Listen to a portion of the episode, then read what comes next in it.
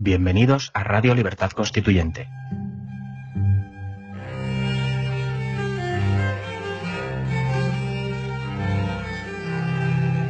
Están escuchando Los Florilegios Diarios de Trevijano.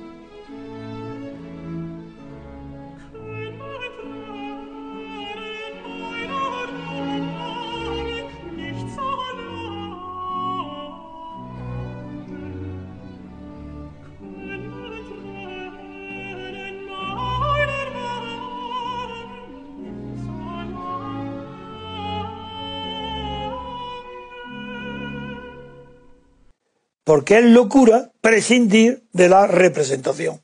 Ah, muy bien, de acuerdo. ¿Qué queréis? ¿Que haya solamente una representación nacional o de partidos divididos en, varios, tres, cuatro, cinco partidos? ¿Que todo el territorio vote a ellos? A personas que no conoce, pero que es jefe de partido, pues de acuerdo, muy bien. Pues ya estáis diciendo lo que sois. Vosotros no queréis la democracia, queréis la igualdad. Y como no la podéis conseguir, totalmente, porque eso es imposible, porque la naturaleza produce desigualdad, pues o agarráis algo que pueda parecer demagógicamente la igualdad, es que un solo partido represente pues, a, los animalistas y que todos los animalistas de España voten y tienen sus diputados. En cambio, nosotros, como lo que queremos es la libertad, pues no tendremos animalistas. Bueno, pues ese argumento está tumbado desde el momento que digamos, ojo, ¿qué, es lo que se persigue cuando se elige a una persona?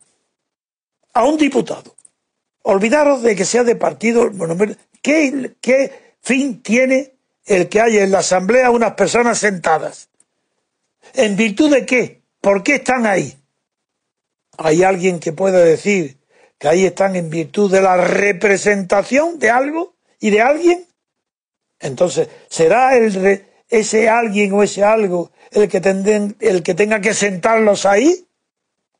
Ese es el distrito. Porque todos esos animalistas que pongo el ejemplo son animales. Porque no quieren estar representados, es mentira.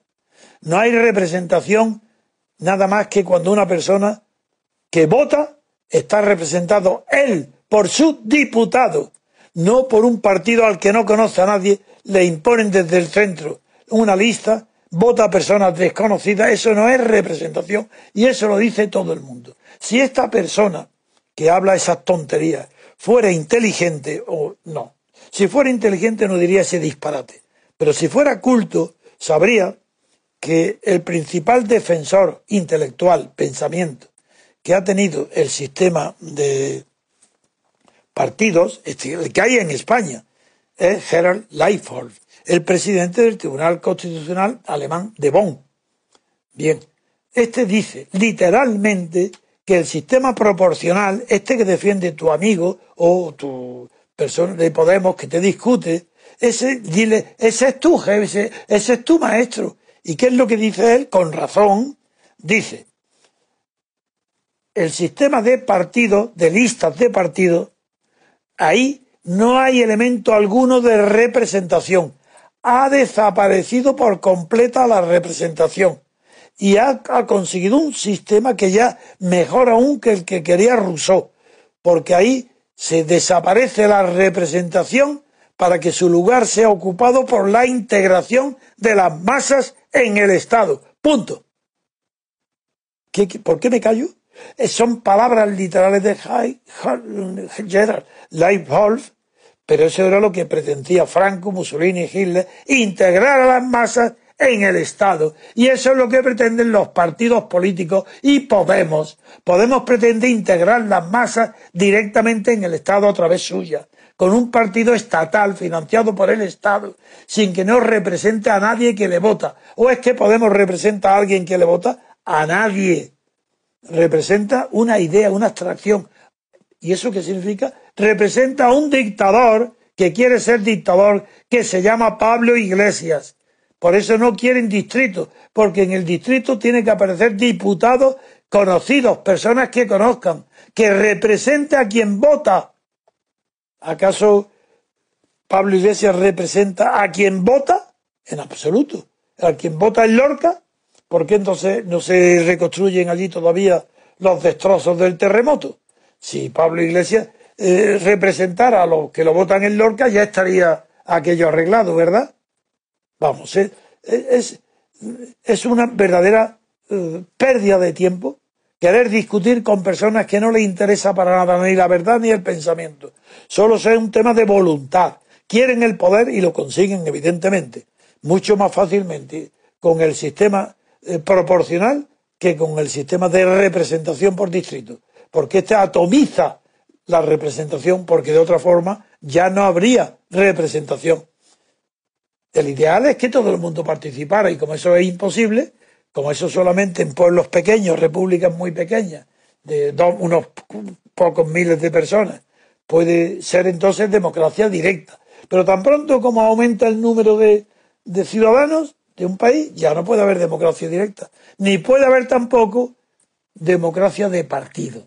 O lo es de la libertad colectiva, sí, conquistando un periodo de libertad constituyente, pero si se le tumba en la cama, se le hace, sí, sí, lo que se dice, eh, ponerse detrás, le empuja y se cae porque no puede, no tiene sostén ni intelectual, ni moral, ni histórico, la defensa del sistema proporcional que se inventó por un telegrafista inglés para un territorio despoblado enteramente como Australia. Porque ahí si no reúne en un partido a todos los habitantes de Australia, pues dime cómo se iba a conseguir un diputado.